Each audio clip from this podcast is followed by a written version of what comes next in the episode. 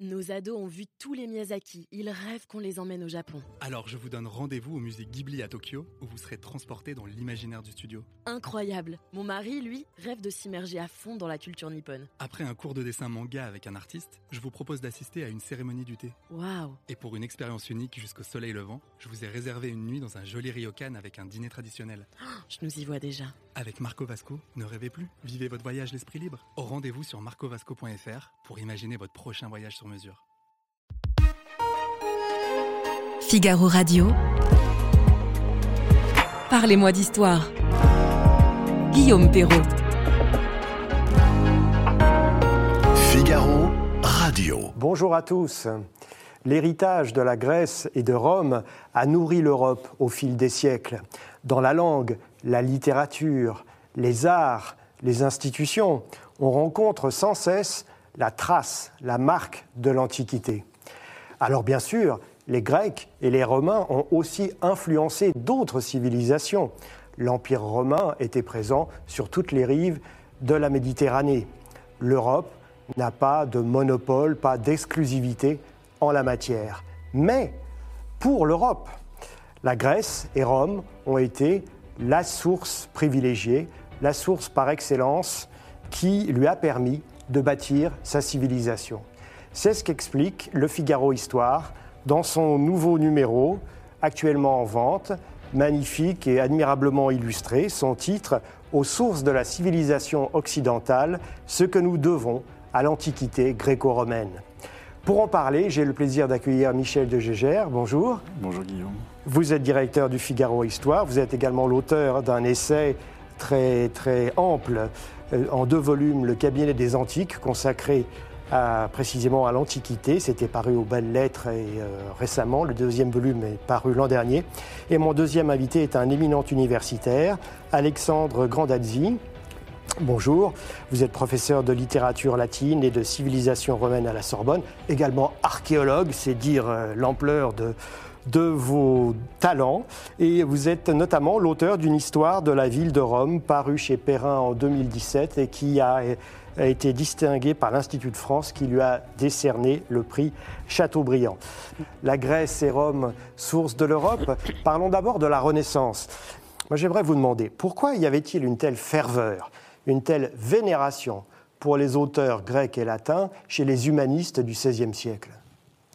À mon avis, cela tenait à deux événements à la fois historiques et culturels.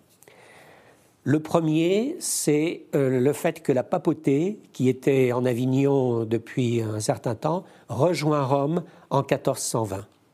Et quand le pape arrive à Rome, il n'arrive évidemment pas tout seul.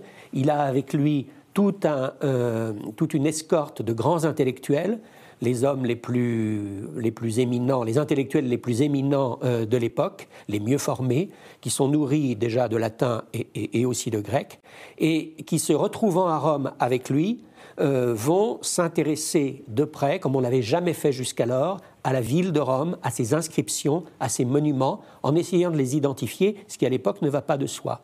Et parmi euh, ces secrétaires apostoliques, il y a en particulier un érudit, Flavio Biondo, nous sommes donc vers 1420-1430, qui va inventer euh, l'appellation Moyen Âge, qui est au début, vous le comprenez bien, péjorative. Dès cette Moyen époque, Âge. elle est mé- Et dès cette époque, il y aura cette opposition entre la Renaissance et le Moyen Âge.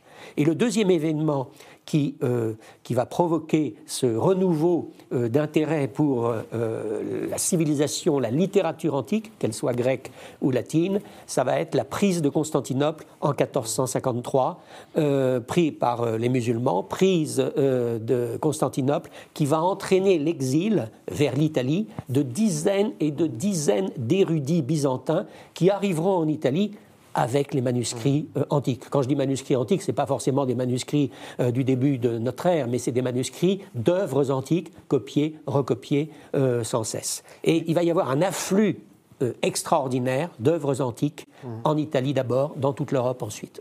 Précisément, Michel de Gégère, il y a ce décalage dans le temps, je crois, entre l'Italie, qui paraît vraiment le, le- le berceau de la Renaissance, et puis la France. Quand est-ce que ça, fleurit en France? Oh bah, les guerres d'Italie jouent un grand rôle, mais aux dates que donnait Alexandre Grandazzi, je me permettrai d'en ajouter deux autres qui sont complémentaires.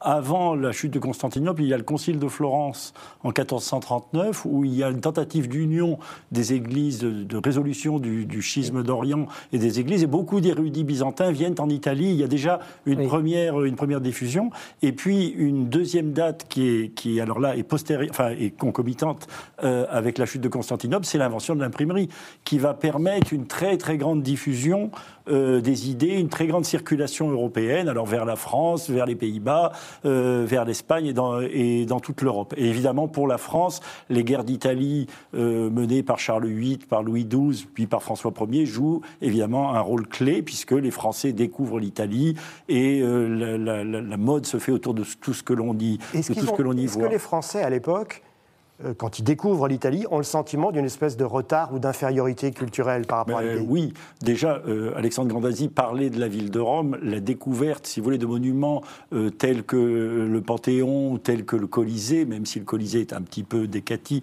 à ce moment-là, donne l'impression, non pas d'un paradis perdu, mais d'une grandeur perdue, d'une capacité de, de bâtir que l'on a perdu et l'impression qu'il s'est passé une catastrophe et que le Moyen Âge a été ce Moyen Âge qui est vu d'une façon très péjorative, a été le fruit de cette catastrophe. D'où l'expression donc de renaissance. Alors, parlons, messieurs, de l'influence du latin et du grec maintenant, disons, sur la langue française et puis euh, sur les idées aussi, puisqu'avec des mots, on forge des idées. Alors d'abord, euh, Alexandre Grandazzi, quelle est la propre, quelque chose de tout bébête, mais qui m'a beaucoup frappé en travaillant euh, cette émission, quelle est la proportion des mots de la langue française qui provient du latin? Écoutez, dans le numéro du Figaro Histoire auquel vous faisiez allusion en commençant, euh, je disais 85%. En réalité, euh, je me suis fondé sur, pour, mes, pour, mes, calculs sur un excellent ouvrage de la linguiste Henriette Walter, euh, Les mots étrangers en français. Et quand on fait la soustraction des mots d'origine étrangère en français, on arrive à 11% à peu près de mots étrangers en français. Donc ça ferait 89%. Donc ça serait encore plus élevé. Oui, alors pour, être, pour ne pas être accusé de partialité, j'ai rabattu à 85. Disons Vous voyez que, c'est une proportion énorme. Donc en étant très prudent, voilà. vous dites 85%. Donc c'est écrasant. C'est écrasant, oui. C'est une évidence euh, telle, c'est une évidence qu'on peut dire massive. Et comment se fait-il que cette évidence massive ne, ne, soit plus une évidence pour, pour l'opinion, pour les parce que euh, les mots d'origine étrangère, euh, euh, dont je ne veux pas du tout contester ni l'importance conceptuelle, ni, ni tout, ce qu'ils ont apporté à la langue française, bien entendu, mais les mots venus d'ailleurs intéressent plus et puis ça rentre, il faut bien le dire, ça rentre aussi dans une idéologie générale euh, tendant à montrer que la langue française, comme d'autres, euh, dit-on, euh, ne serait qu'une espèce d'agrégat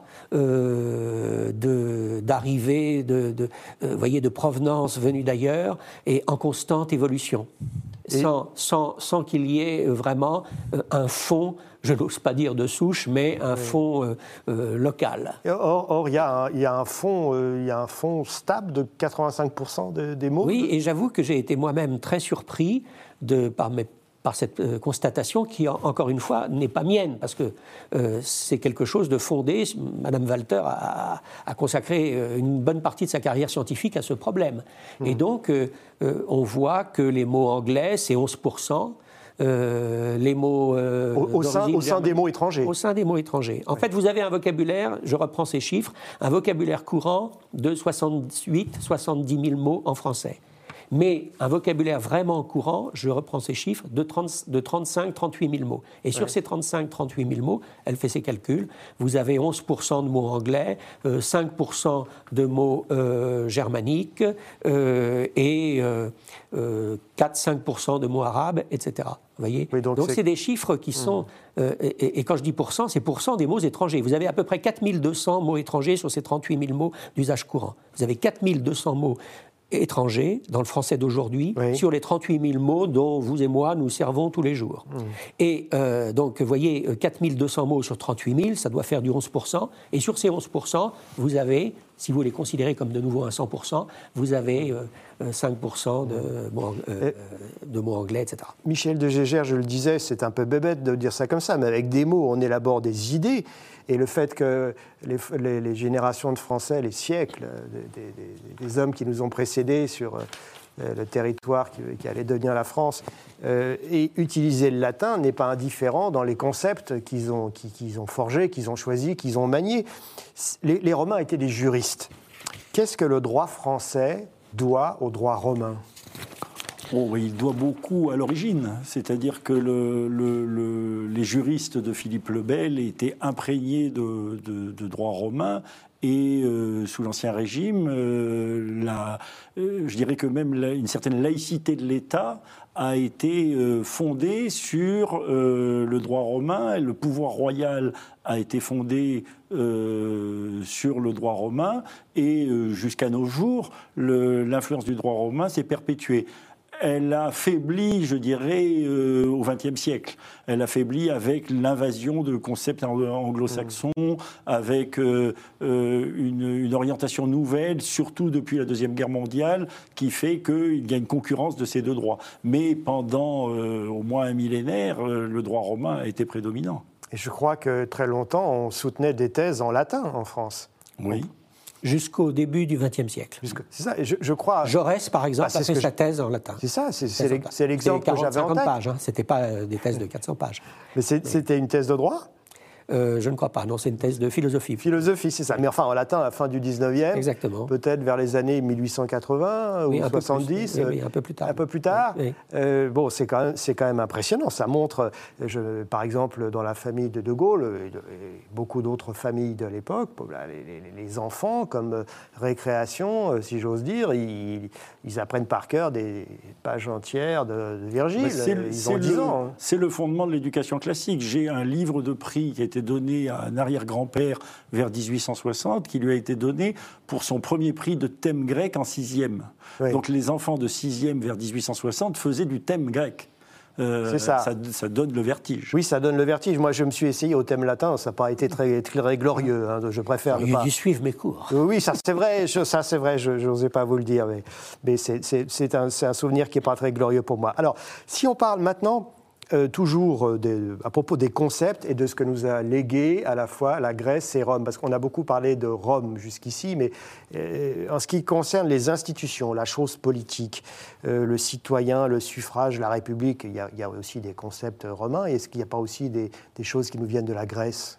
Ah oui, bien sûr, il y a, il y a- oui, oui, l'Assemblée, Ben, la démocratie. La démocratie. Ça se voit dans le vocabulaire. La pas fameuse De- démocratie. démocratie, aristocratie, oli- oligarchie, tous ces mots sont, sont d'origine grecque. Ce Ont sont été pensés les- d'abord par les, mis au point par les penseurs grecs. Ce sont les Grecs qui ont fait cette espèce de, de- de catégorisation des régimes entre la démocratie, l'oligarchie, la monarchie. Tout ça, ça a été pensé par Hérodote, ça a été euh, pensé par Platon. euh, ce sont des- des- et Aristote, bien entendu, ce sont des débats qui nous viennent de la Grèce. Souvent, ils nous viennent par Rome, parce qu'en fait, la culture grecque nous est arrivée par le truchement de Rome, qui a eu cette intelligence, c'est- ce que célèbre euh, Rémi Braque dans son livre La voie romaine, Rome a eu l'intelligence extraordinaire d'adopter la culture des vaincus. C'est-à-dire, après avoir vaincu sur les champs de bataille les Grecs, eh bien, euh, ils ont été conscients de la supériorité intellectuelle et culturelle des Grecs sur eux, et ils ont très largement adopté la culture grecque et promu l'hellénisation dans tout le bassin méditerranéen.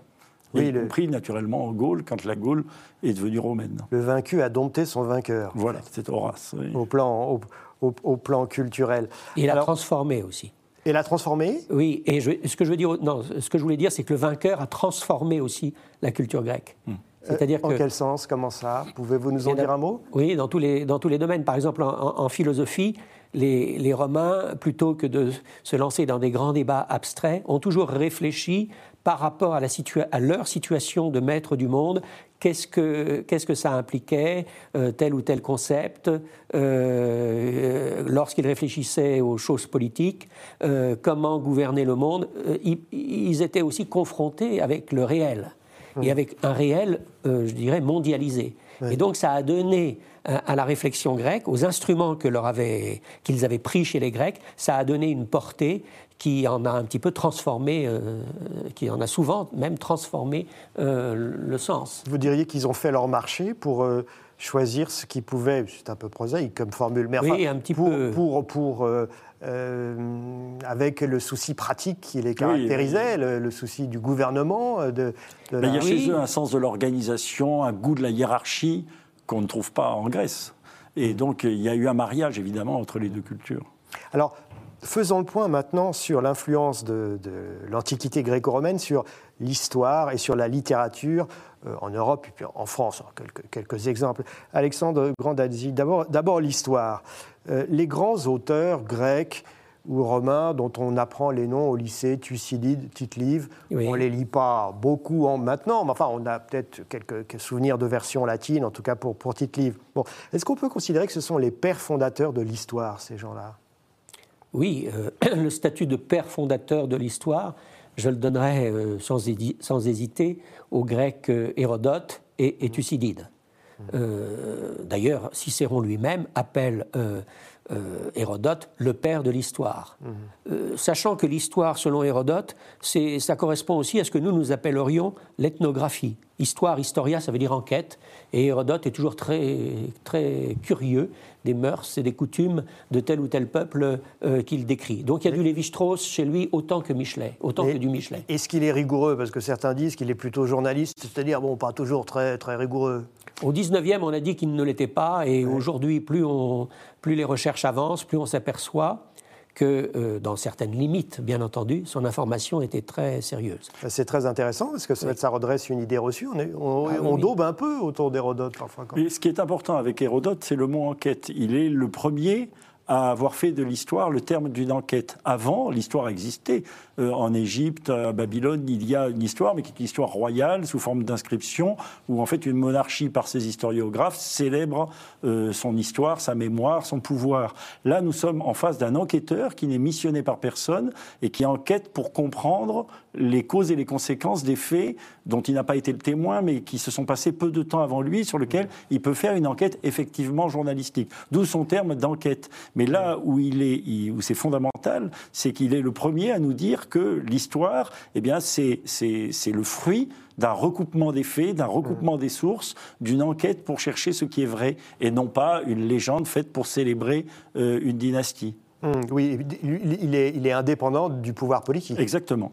Et ce qui est intéressant avec, euh, je souscris tout à fait à ce que vient de dire Michel de Gégère, et ce qui est intéressant avec un historien comme euh, romain comme Tite-Live, c'est que, étant donné qu'il fait l'histoire de Rome euh, et d'une Rome qui a conquis l'ensemble du bassin méditerranéen, son histoire est mondiale. Oui. Vous voyez, l'histoire mondiale euh, de Rome, elle a été écrite euh, par euh, donc Tite-Live, originaire de Padoue, fin du 1er siècle avant notre ère. Et d'ailleurs, enfin, c'est un peu surprenant de, peut-être euh, aujourd'hui, mais il y, a, il y a des empereurs euh, qui sont nés ailleurs qu'à Rome. et Bien sûr. étaient, ah oui, euh, ça a commencé très vite, Oui. puisque euh, déjà Claude est né à Lyon. Oui. Vous voyez Donc, Oui, euh, Alors, parlons littérature maintenant. Les genres qu'on apprend à l'école, tout le monde a au moins étudié une pièce de Molière. Tout le monde a appris des fables de La Fontaine. Or, euh, il me semble que pour ces deux grands auteurs, classiques entre tous, Molière et La Fontaine, euh, les, les auteurs, soit grecs, soit romains, étaient évidemment des, peut-être pas des maîtres, mais enfin des sources d'inspiration évidentes. Ah c'est- évident que Aristophane euh, et Plaute ont servi de, de- de- de modèle à Molière. C'est encore plus vrai dans la tragédie, parce que Voilà. le genre tragique a été inventé à Athènes avec les trois grands tra- tragiques, Échille, Euripide et, et, et- et Sophocle, et que les, nos, nos grands classiques, euh, Corneille et Racine, ont directement repris un certain nombre de leurs thèmes, les sujets de leur tragédie. Il y a une Iphigénie de, de Racine après l'Iphigénie Oui. euh, d'Euripide, il y a euh, les sept contre-thèbes d'Échille qui a donné la Thébaïde de Racine, etc. Mais euh, plus encore, ils ont pris le genre même de la tragédie, c'est-à-dire euh, l'idée de mettre en scène la condition humaine en mettant en scène des grands personnages auxquels il arrive euh, des malheurs insignes et en montrant comment euh, ils réagissent. Et, et à ce titre, je crois qu'on peut dire que l'opposition Corneille-Racine, c'est un peu euh, l'opposition euh, Sophocle-Euripide, c'est-à-dire que Sophocle est le, le, poète des quatre consciences, mm. des difficultés de comment doit-on réagir devant les tragédies de la vie, et Euripide est le poète des passions et des hommes emportés par leurs passions. Eh bien, on peut transposer cela à Corneille et Racine, qui évidemment ont lu ces auteurs, les ont médités. Est-ce qu'ils les considèrent comme, comme des maîtres indépassables pour autant? En tout cas, Racine, dans ses préfaces, quand il explique euh, ses choix, euh, ses choix littéraires, il se réfère, il se réfère aux grands auteurs grecs et ou, latins, mais surtout grecs, il me semble, et euh, il, se, positionne par rapport à eux. Il explique pourquoi il n'a pas fait tel ou tel choix. Et je crois qu'il faut donner une, vous poser une très bonne question, mais à laquelle on peut donner une portée générale. Et ça concerne, je dirais, tout le sujet dont, nous parlons ici. il faut bien voir que cette référence à l'Antiquité, de la part des, des grands Européens, euh, qu'ils soient humanistes italiens ou grands écrivains français ou, ou, espagnols ou, d'autres ou anglais ou d'autres nationalités, euh, ces gens-là admirent infiniment l'Antiquité, bien sûr, parce qu'ils y trouvent euh, des œuvres d'un raffinement, d'une densité que leurs prédécesseurs immédiats, que les générations immédiatement précédentes ne leur donnent pas. Mais ils sont décidés à les admirer, mais c'est une admiration, je dirais, active ils sont décidés à imiter, mais pour faire mieux. C'est une, si je, euh, si je me permets de parler euh, latin, je dirais que c'est une imitatio. Mhm. Oui, on imite, mais c'est aussi pour faire mieux, aemulatio. Et euh, de même que les Romains, les écrivains romains avaient eu ce rapport avec la Grèce, euh, de même que, vous voyez, se réfère à Callimaque, mais il entend bien être un meilleur Callimaque en latin que Callimaque ne l'a été en grec. De même que Tite-Live fait de l'histoire, mais avec l'idée que sans doute euh, il sera euh, meilleur que, tous en, tant qu'historien latin. Eh bien, de même, les, les, grands écrivains de la Renaissance, du Bel Ronsard, ils se réfèrent et, ensuite, et Molière, il se réfère à l'Antiquité, certes, pour l'imiter, mais pour la dépasser. Hein. Ce n'est pas une imitation, je dirais, passive. Ce n'est pas une imitation, comment dirais-je, euh, soumise. Pas du tout. Ils ne se sentent pas non plus écrasés par ces modèles. Non, non, non. C'est la différence euh, que l'on peut faire en, architecture, pardon, voilà. complète, euh, entre le classicisme et le néoclassicisme. Voilà. Le classicisme, c'est la réinterprétation euh, de l'Antiquité pour faire quelque chose qui soit à la fois fidèle et nouveau. Le néoclassicisme, c'est un style tardif qui est une imitation un peu plate euh, de ce qu'a fait l'Antiquité. Et donc au, temps de santé, si vous voulez, de, civilisation rayonnante, eh bien on imite en croyant pouvoir sur, surpasser. Mmh. Et pour en revenir à votre question, euh, concernant Molière et La Fontaine. Molière, si on fait le compte des pièces directement inspirées de l'Antiquité, il n'y en a pas tant que ça. Il y a euh, Les Fâcheux, il y a L'Avare, il y a Amphitryon, bien sûr, euh, les fourberies de Scapin, euh, les amants magnifiques. Mais les fables de La Fontaine, et, par contre. J'y viens, mais Molière, dans beaucoup de, ses autres pièces, n'imite pas directement l'Antiquité. Mais il en est nourri, et suivant certains témoignages, on sait qu'il avait entrepris une traduction personnelle du traité de Lucrèce, du, enfin, du poème de Lucrèce, De Natura Rerum, de la nature des choses. Poème retrouvé par l'humaniste italien Le Pogge au XIVe siècle dans un, manuscrit, dans un monastère du côté des Alpes en un seul exemplaire. Euh, c'est incroyable. En 1417. Incroyable. S'il n'y avait pas eu cette découverte, on n'aurait pas Lucrèce. Ça tient à, ça tient à la découverte d'un manuscrit. Et donc, euh, voilà pour euh, Molière. Donc, vous voyez, une attitude en même temps de liberté. Et en ce qui hmm. concerne la, Fontaine, à la, à la, source de pratiquement chaque, chaque fable de La Fontaine, vous avez Ésope ou vous avez Phèdre, parfois les deux. Le loup et l'agneau, c'est à la fois une fable d'Ésope et une fable de Phèdre. Ésope grec, Phèdre latin. Et ça imite, et en même temps, euh, bien, que, bien que latiniste et amoureux de la, littérature latine, je dirais que Le loup et l'agneau, c'est bien mieux que le modèle de Phèdre. Alors, Michel de Gégère, je vais vous demander une prouesse, mais vous en êtes capable. Il y a une autre influence, un, un héritage évident de Rome à l'Europe, c'est le christianisme.